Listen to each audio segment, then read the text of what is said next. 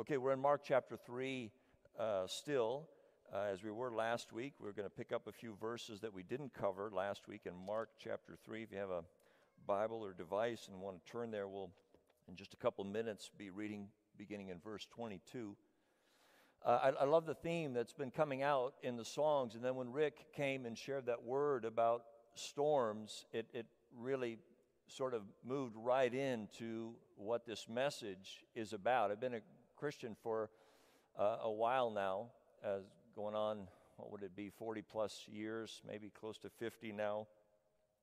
And I have found that being a Christian uh, does not always involve smooth sailing. Uh, the Christian life isn't always that. Now, there are certainly sunny days and there are certainly calm days with uh, beautiful sunshine and warm breezes and calm waters, and those are great. Uh, but much of the time, some of the time, there are storms in the Christian life. And it's not always smooth and it's not always easy. But what I've discovered over the decades is that those times of the storms and the times of the difficulties, those tend to be the times that Jesus comes through in unique ways. And so while the circumstances are pressing or difficult or challenging, those have been the unique times when I have found Jesus to be better and more precious and more dear. And, my, and then my faith in him deepens and strengthens. Somehow, because of the environment, the, the trouble outside and the comfort that he brings inside and the way he works in and through those trials does something to my soul. And so when I think about normal Christian growth, I realize just how important stormy days are, how important difficulties are in God's hand as the usefulness of the Spirit to work faith into our hearts.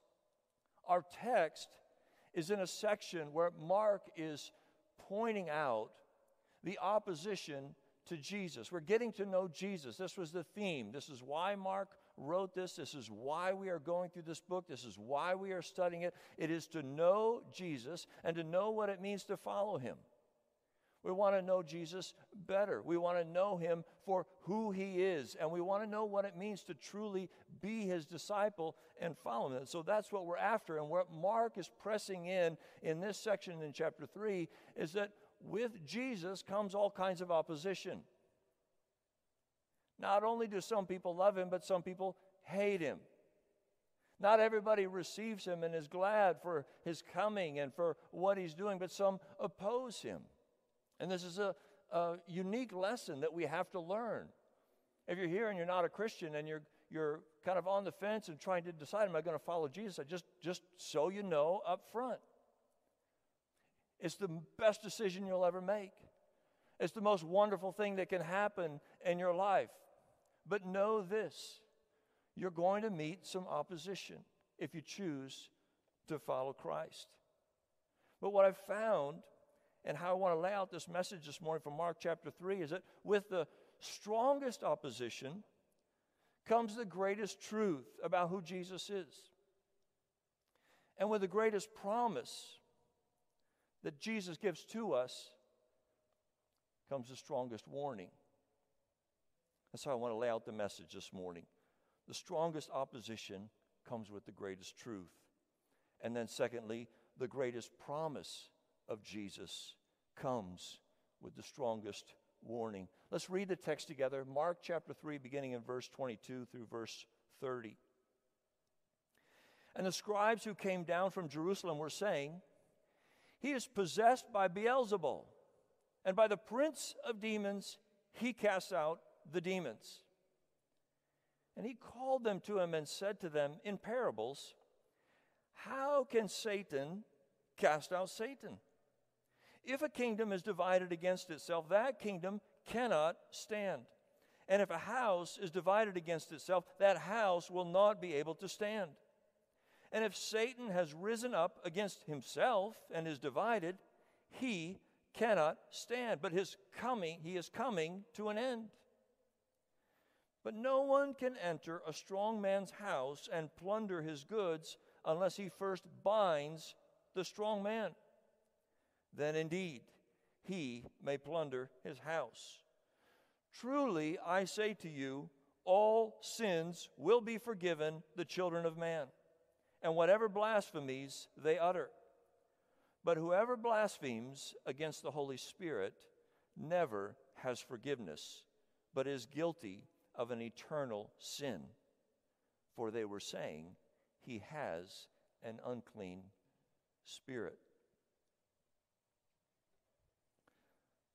The title of the message is the unforgivable sin, the, the glaring text, the thing that jumps out at you. Ah, the unforgivable sin. We're going to get to that in part. But like I said, what I want to do is I take apart this text and lay it out, and what I believe the whole text as a whole is saying to us is that with the strongest opposition comes the greatest truth. And with the greatest promise comes the strongest warning. So let's break it down like that. First, the strongest opposition. The section is about opposition to Jesus, and last week we looked at the opposition from his family. His own household came to him and said, You're crazy. You're losing your mind. You remember we used C.S. Lewis' trilemma, where C.S. Lewis was writing and saying, There's only three things you can do with Jesus. You got to call him a lunatic, a liar, or he's Lord. Those are your options. And last week, the family called him a lunatic, and we talked about that. This week, we get to the scribes, the religious leaders, and they're in the liar category. He's bad, he's wrong. It says the scribes came down from Jerusalem. Now, Jerusalem was up on a hill, so everybody who comes from Jerusalem has come down from Jerusalem. But the, the phrase that Mark lays out is giving us the impression that this was a delegation coming with a decision. Jerusalem was headquarters, was religious headquarters. If decisions needed to be made, it would take place in Jerusalem when Jesus is creating a stir and creating trouble in the religious community, they would convene in Jerusalem and they would discuss what do we think about this Jesus and what are we going to do about this Jesus. And here come a group of scribes down from Jerusalem with the decision from headquarters. Here is our assessment about who Jesus is. No more inquiry, no more observation. No more time for talk. We've seen what we need to see, we've heard what we need to hear, and now we've come with a decision. We have made our decision about who Jesus is. And they come with a two part assessment. He is possessed by Beelzebul. The name Beelzebub first appeared in 2 Kings chapter 1 as the name of the god of Ekron. It was the god that King Ahaziah inquired to see if he would recover from his accident. He fell, he had an accident, he was injured, and so he sent word over to Beelzebub, the god of the neighboring nation, to inquire if he would recover. Elijah the prophet hears of this and sent word to the king saying, Is it because there is no God in Israel that you're going to inquire of Beelzebub? And that contrast between Beelzebub and the God of Israel stuck. And the name began to be associated with a God that is opposed to the God of Israel. By the time we get to the New Testament, Beelzebub is clearly a reference to Satan. And it comes out in our text. When they use that word, they're referring to Satan, the prince of demons. Now, Beelzebub versus Beelzebul, there's a little bit of speculation. What's the difference? Maybe it was a spelling error. Maybe it was intentional because that would sort of change the meaning. The idea was Lord of the dunghill. So when they're doling out lordships to the false gods, you know, somebody has to be God of the dunghill. I don't suppose that this was the one people were volunteering for. But that's what the name means. In fact, maybe you're familiar with the book Lord of the Flies. I don't know if you know this, but that's, that's where that title of that book has come from. So, Lord of the dunghill, Lord of the flies, that's the word referring to that. Nevertheless, the point is that Jesus here is being accused of being possessed by the devil himself. That's their assessment. They see him healing people. They see him setting people free. Withered hands are made right. He's doing these good things. But their assessment is he's possessed by the devil. And part two of their assessment, he's casting out demons by the power of the prince of demons. Not only does he have the devil inside of him, but he is in league with the devil. He's working on the devil's team, he's on the devil's side. He's doing his bidding. He's building his kingdom. He is doing everything that is contrary to God. In other words, the delegation comes down with their declaration, something to this effect we have made up our minds and we are of a fixed position about Jesus' identity. That he is not only possessed by the devil himself, but he is decidedly on his side. We conclude that Jesus belongs heart and soul to the spiritual dimension that is actually opposed to God himself. It is the worst kind of opposition. It is the greatest extreme of opposition that you could imagine. This was the assessment of the religious headquarters in Jerusalem. Jesus is a liar. He's in league with the devil, the father of all lies. This was the opposition. And Jesus responds. And out of the greatest opposition, we see some of the greatest truths about Jesus.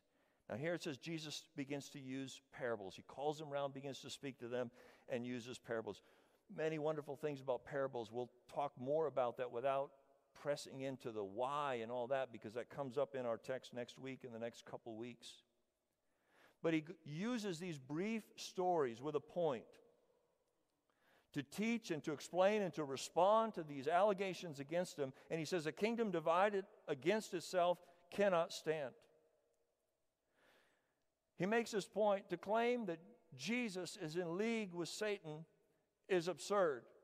It's so absurd, it would be like a general who has an army and has prepared his troops and arranged them on the battlefield, all prepared to fight, all prepared to win, and then he gives the order, and I want you to fight against each other. I order you to shoot your soldiers next to you. I want you to attack the other troop side by side. It's that absurd. For you to say that I'm in league with the devil, that's how stupid that assessment is. What army would fight against itself? And he goes on, same point with a household. A household that's divided against itself. Well, if, you had more than one child, you probably know exactly what he was talking about, huh? But in this context, a household is more like a like a, a working ranch or a farm or a family business. And so there's there's family and there's and there's servants and there's and there's workers. But can you imagine the head of a household saying to one worker ah i want you to go and i want you to tend the flock and tend the sheep and then says to another worker and i want you to go and kill and steal some of the sheep Oh, and you, I want you to go plant a crop. Oh, and you, I want you to go in the middle of the night and I want you burn, set it on fire and burn that crop. Can you imagine? A household could never stand if it was working against itself. It makes absolutely no sense. So Jesus defends himself. Look at what I'm doing. Look at the good that is coming from the miracles. Look at the people that have been delivered from demonic oppression and tell me I'm working for Satan, then he shifts to his next parable about the strong man. And in kind of a strange way, he talks about a strong man overseeing a household filled with possessions. He likens it to like robbing a house that a guy is guarding which is kind of an odd way of describing Jesus' mission.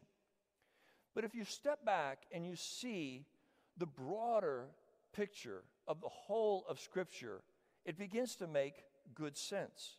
When you take it from Genesis 1 on forward and you realize that God created all things and it was all good. But the enemy comes in and deceives, and through his deception leads the crown of God's creation, the people, into sin and rebellion against God and sort of into his influence and his domain. And now, Satan then becomes the strong man.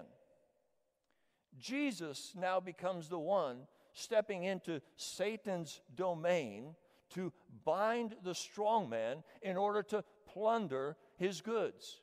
You and me are the goods Jesus came to plunder, to win back, to take back, to call to himself, to set free.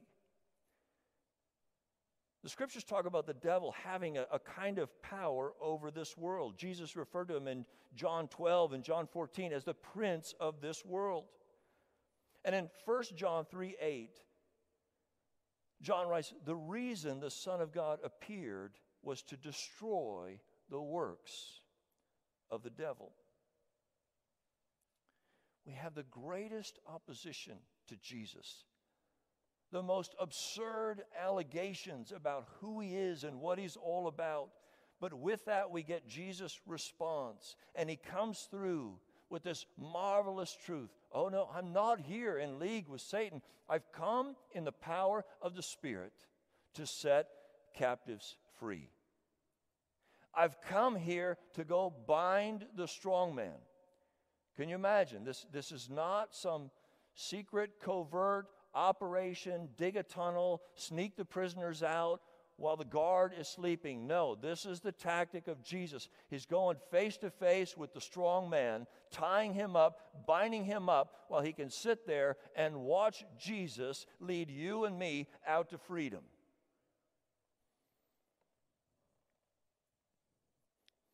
Great opposition. Great truth about Jesus. Second point the great, greatest promise with the strongest warning. This great promise, Jesus begins his sentence. As you read in your Bible, it says truly. That is technically the word amen. Now, most of us, some of us in church, we might, we might mutter, utter out an amen after you hear some profound truth. If something's said out loud that you really affirm and you say that's that's really that's a great truth, you might even if you're holding it back, you might be inclined to say amen. It's okay to say amen. If you hear something it's like that really rings true, that's a, that's a good statement. That's a profound statement. I would like to add my affirmation to the truth of that statement. And so the congregation says, Amen. Jesus says amen first. He gets our attention. Amen. Let me tell you something. What you're about to hear is an amen kind of statement. All sins will be forgiven the children of man. Okay, let's not gloss over that one too fast. That was an amen statement. Jesus says amen before. You and I need to say amen after. Listen, all sins, all sins will be forgiven the children of man. It's a good place to pause for what J.C. Ryle called the crown and glory of the gospel forgiveness of all our sins. even though the strong man has deceived us and has deceived us into sinning and rebelling against God Himself. We know that the devil is not the only guilty one. We said no to God at some point. We said yes to temptation at several points. We gave Satan his influence over us, and we need to be rescued from his power and influence over us.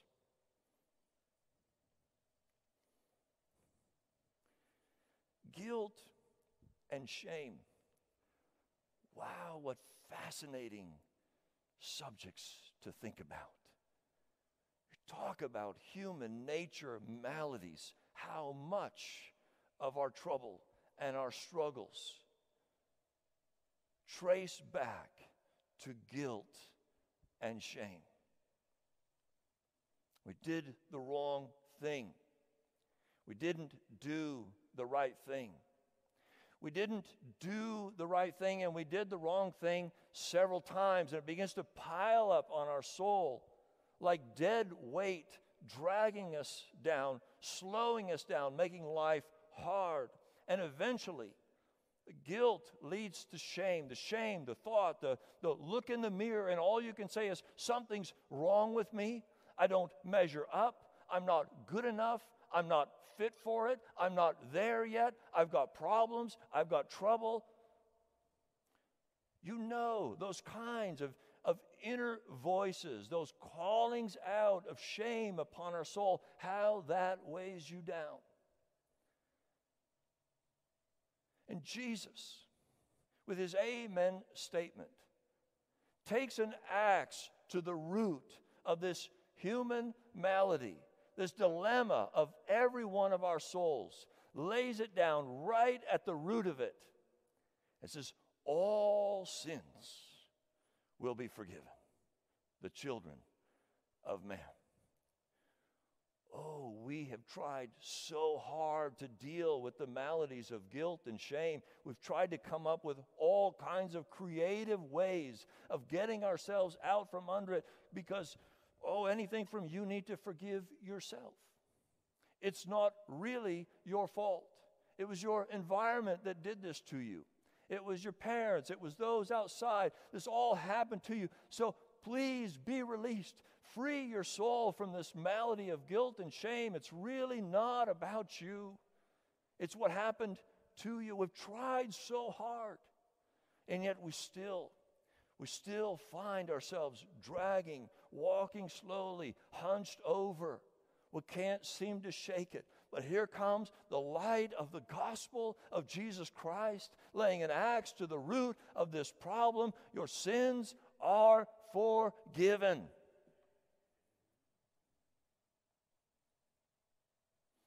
I pray almost weekly, Lord, if you could tell me how to say our sins are forgiven in a way that everybody really gets it, wouldn't that be an amazing thing? Can you imagine the reality of that statement? God, your creator and your judge, says to you, Your sins are forgiven.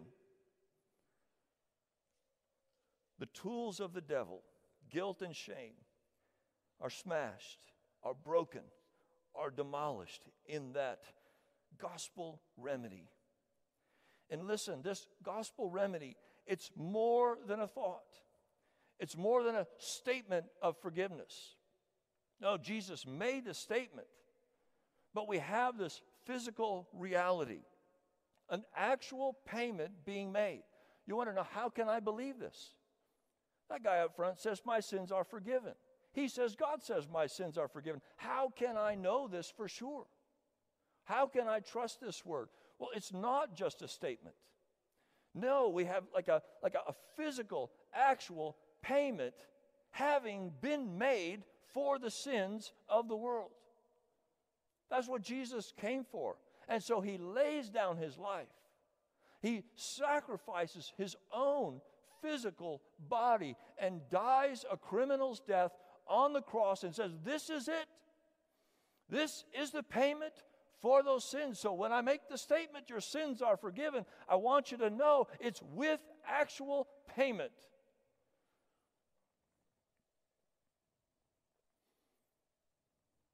It's not, oh, you just need to believe a statement that God forgives all your sins.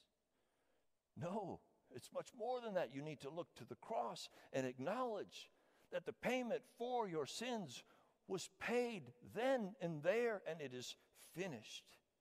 All sins, all sins. Our text, last week when we chose the text about the family, we had to take a piece here and a piece here because what we read this morning was a piece in the middle, what the theologians call a Markan sandwich. Okay, let's take two slices of bread and put something in the middle. So the family here, the family here, the two slices of bread, and now this passage about the unforgivable sin is the meat in the middle. Maybe Mark was after something here to say, even the family, who thought he was crazy, their sins are forgiven. James was Jesus' brother. No doubt, one standing outside calling to Jesus saying he's lost his mind. We need to go intervene. We need to take him home. We need to get him out of this mess. James, who becomes a leader in Jerusalem of the New Testament church, writes an epistle forgiven. Thomas and his stubborn doubts, forgiven, goes on to bring the gospel into Asia. Peter, one big boast, three denials, forgiven, goes on to lead the early church. Listen to the Apostle Paul, 1 Timothy 1 12. Though formerly I was a blasphemer, persecutor, and insolent opponent, but I received mercy because I had acted ignorantly in unbelief, and the grace of our Lord overflowed to me with the faith and love that are in Christ Jesus. Summary promise of forgiveness, an actual payment for sins, and a history full of examples of people that have been forgiven. I got to ask you, what more do you need? What more do we need? How much more could God do for us? I declare your sins are forgiven. I've sent my son, he laid down his life so that that forgiveness can be granted and the sins could be rightfully paid for. I've saved the worst of sinners in front of your very eyes, had it recorded so that you could see, read, and know about these things. I want you to know do you think God wants to communicate to us that our sins are forgiven? I believe He does. I hope you believe it. I hope you know it. I hope it changes your life every day. Every day. But there's one exception. And here it is the strongest warning. And here we have the troubling text this unforgivable sin, this unpardonable sin, this blasphemy against the Holy Spirit. What is blasphemy? Well, blasphemy is a, a, a speaking sin in the speaking category, and it's basically just speaking a false word about somebody, about, could be about anybody. In fact, the Greek word for blasphemy, oftentimes in the New Testament, is actually just translated slander. When we say things that are not true about another, about our neighbor, to defile them in some way. We slander them. That's what blasphemy is about. Often the word is translated blasphemy when it's referring to God, saying something untrue about who God is. And of course, we have a history of Paul and Jesus' family and, and all these things. So, so, what makes it unforgivable? There's some things to note here that Jesus brings this issue up in the context of the scribes coming with this settled opinion about who Jesus is. There's something being communicated here that the scribes have come to a place of settledness in their heart in identifying who Jesus is. A theologian, Henry Alford, describes it like this He says, This is not a particular species of sin which is here condemned. It is a definite act showing a state of sin, and that state, a willful, determined opposition to the present power of the Holy Spirit, and this is shown by its fruit blasphemy.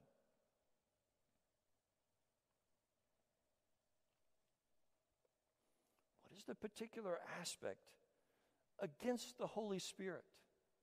And if we look at the reference in Matthew, the same sort of account, Matthew adds a little bit.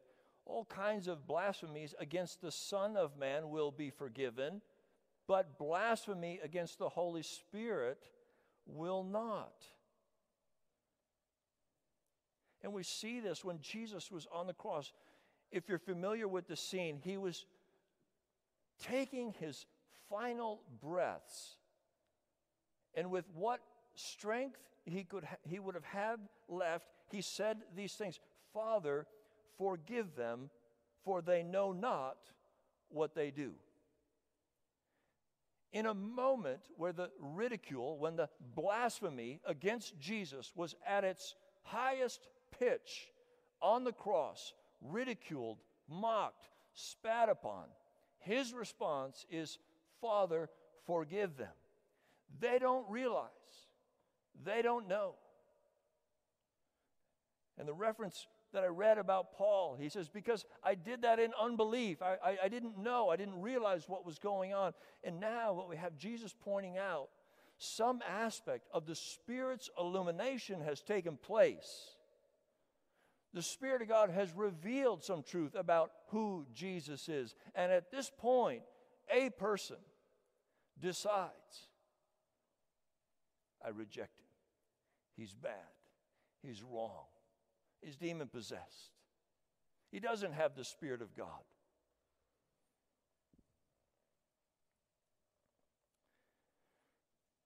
The writer to the book of Hebrews presses with this warning, similar kind of warning as well. You realize the book of Hebrews was writ- written to a supposedly a very small church, but they were struggling. And they were sort of on the precipice of giving up on Jesus, turning from the faith. Because what had happened was they became Christians. They were Jews that became Christians. And once they became Christians, their lives got so miserable and so hard. They were so discouraged that they were contemplating going back. Life was better without Jesus. Life is harder with Jesus. And so they're on the verge, they're contemplating, they're thinking, we're, we're trying to make sense of this, and we're thinking about dropping the whole Jesus thing and see if we can get our lives back, back to normal. And the writer challenges them with strong warning. Hebrews 6 4 It is impossible in the case of those who have once been enlightened, who've tasted the heavenly gift and have shared in the Holy Spirit and have tasted the goodness of the Word of God and the power of the age to come, and then have fallen away, to restore them again to repentance, since they are crucifying once again the Son of God to their own harm and holding him up to contempt. Chapter 10, the writer presses this point again. For if we go on sinning deliberately after receiving the knowledge of the truth, there no longer remains a sacrifice for sins, but a fearful expectation of judgment. Going on to speak about trampling underfoot the Son of God and profaning the blood of the covenant by which he was sanctified and has outraged the Spirit of grace. These words are meant to come as the strongest possible warning don't do it. Don't turn. Don't leave. Hebrews over and over again. Oh, you've got to realize Christ is better. Don't go back. Why would you go back to what was second best, what was worse? No, Christ is better. He's a better high priest. He made a better sacrifice once and for all. Everything about that book is trying to emphasize to these people you don't realize what you've got. What you've got is not just better, you've got the best. Don't leave it. If you leave it, you'll be sorry. Don't jump. They're on the ledge. Hebrews, get the letter out quick. Get them off the ledge. Get them away from the edge. Don't do it. You'll be so sorry.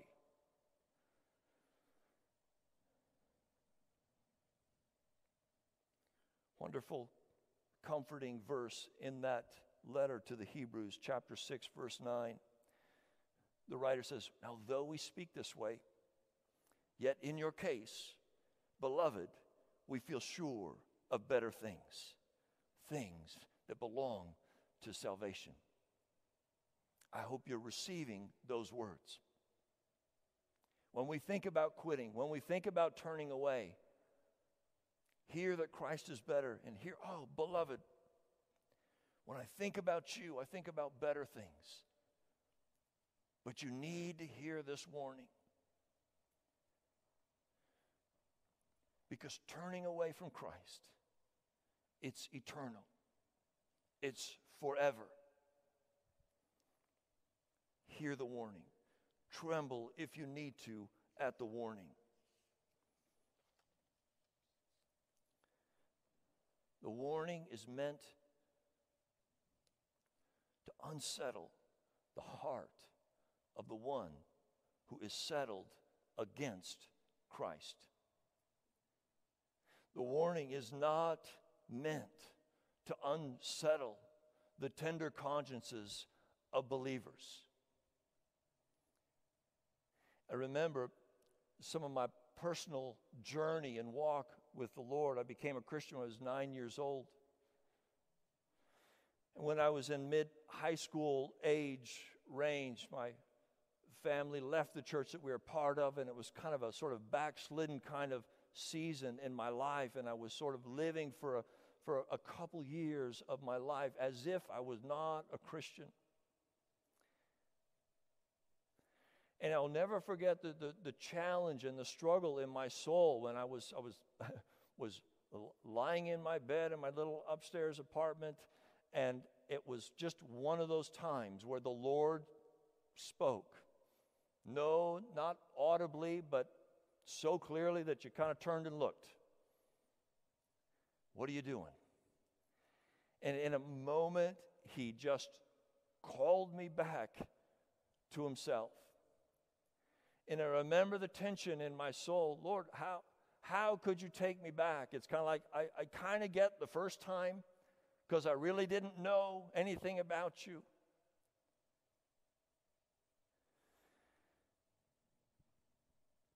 I was, I believe I was saved, but I believe I was walking in such a low state of grace for that season of my life.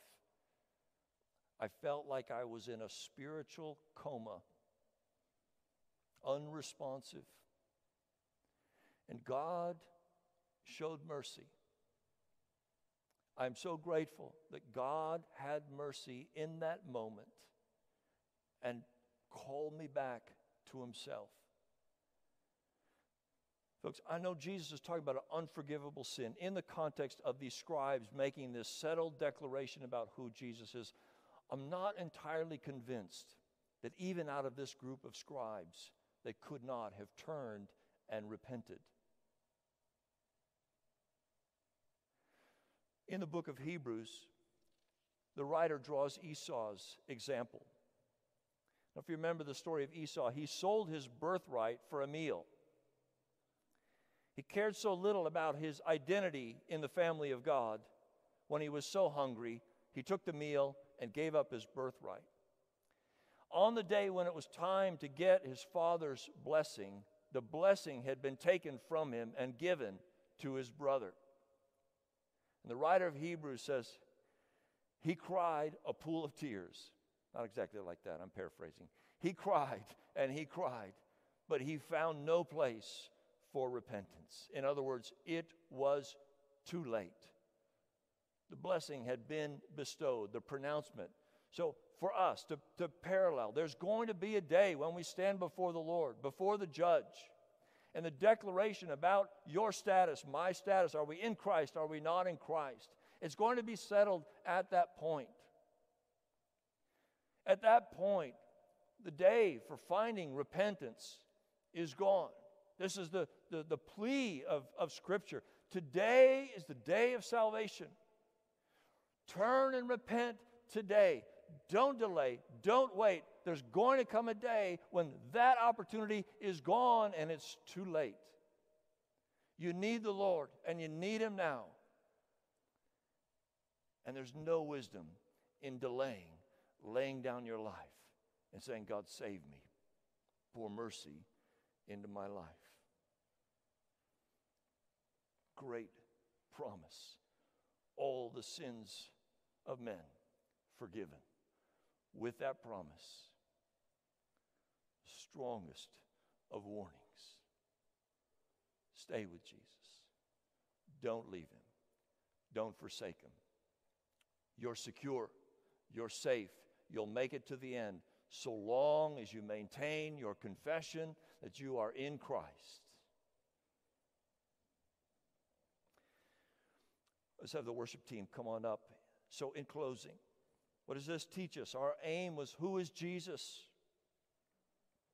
What does this text tell us about who Jesus is? Well, Jesus is the one that, in spite of even in the midst of the greatest opposition against himself, still sets himself to come and bind the strong man on our behalf. Against the greatest opposition, the worst accusations you could imagine, he still sets himself to say, I'm going to the cross. And in going to the cross, I'm tying up that strong man that has you held captive so that you can be set free. That's who Jesus is. What does it mean to follow Jesus? To belong to Jesus, to follow him, means your sins are forgiven in total. Some, some of us have a past. All of us have a past. Yeah.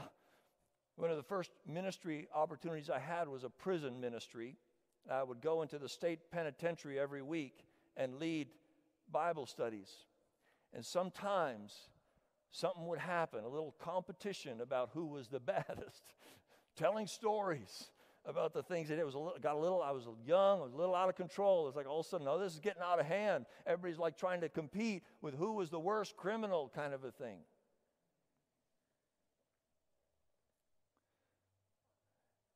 It doesn't matter. If you're that good son or daughter that is saying, you know, there was one point when I think I may have had a little bit of a bad attitude towards my parents. I didn't say anything, but I felt it. And one time I didn't quite study quite enough, and I got an A minus on that test. Or you've been in prison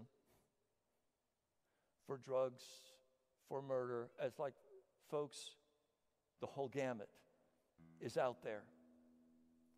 And Jesus covers it all. Not some sins, not the respectable sins, not even the worst of sins. No, all, all sins, your sins, my sins, whatever they were, forgiven. That's what it means. But it also means that when you follow Jesus, you too are going to encounter some opposition. You too are going to bump into people that think Jesus is a lunatic, Jesus is a liar, Jesus is possessed, Jesus is not the way to go you and I are going to encounter that. We need to be prepared and willing to keep proclaiming, regardless of people's response. Jesus didn't stop in his mission because he had opposition. Neither can you, neither can I. Expect it. Jesus said, You know, if they hate you, just, just keep in mind, they hated me first. And if you think about it, it's comforting. It's really not so much about you. And if you realize, oh, it's Christ in you, there's, there's some comfort in that. They did this to Jesus. This should be no surprise. And it should bolster your faith. It should stir up fresh courage in you. Sometimes that's the indication you're on the right track. You're doing the Lord's work. You were told this was coming. Folks, if you're here and you're doubting, if you're here and you're experiencing condemnation, please hear the great promise of the Savior. This text is not meant to condemn you. This text is not meant to cause you to tremble and say, Was the sin that I committed the unforgivable sin? It, it, it was not. And even if you said some of the worst things you could imagine about who Jesus is and what he's done, look, you've already been beat. We've already got examples that excelled your story that have been forgiven. What you need to watch out for is a fixed settledness in your heart that Jesus is bad and wrong and turn. And maybe you need to hear the words of Jesus and the comfort. It, it's very possible, you know. What, what, what, skeleton is in your closet? What, what, what is the thing going on in your life that you hope nobody finds out about? What do you hope the community group leader doesn't ask at the next meeting? Because you don't, you don't want to lie, but you don't want to tell. I, I want you to know and experience the power of the gospel. If you knew, if you know, all sins are forgiven. Friends, it is so freeing. Do I care what others think about me and my failures and my shortcomings and my foibles? And does it really make a difference if I know that I have the smile of God on my life in Christ? So be free. Be free. Know the grace of God. Know His forgiveness. Let's stand and close with a song.